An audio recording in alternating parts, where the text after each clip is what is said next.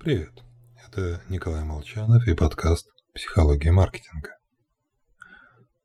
У нас такой большой мозг. Он столько всего может. Известно, что в случае травмы другие отделы способны подхватывать функции поврежденных областей.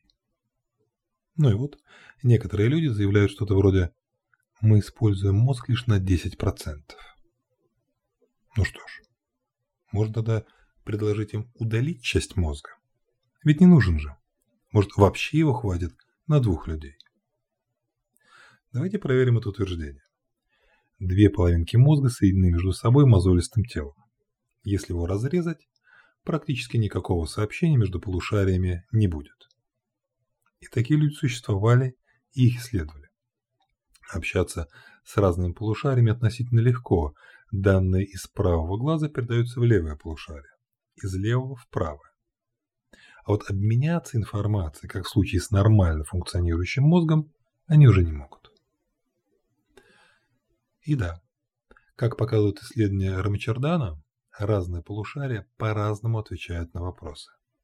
Одно верит в Бога, другое нет. Одно мечтает быть гонщиком, второе художником. Да что там. Так как полушария контролируют движение на разных сторонах тела, зафиксированы случаи, когда одна рука человека борется с другой, мешает ей что-то сделать.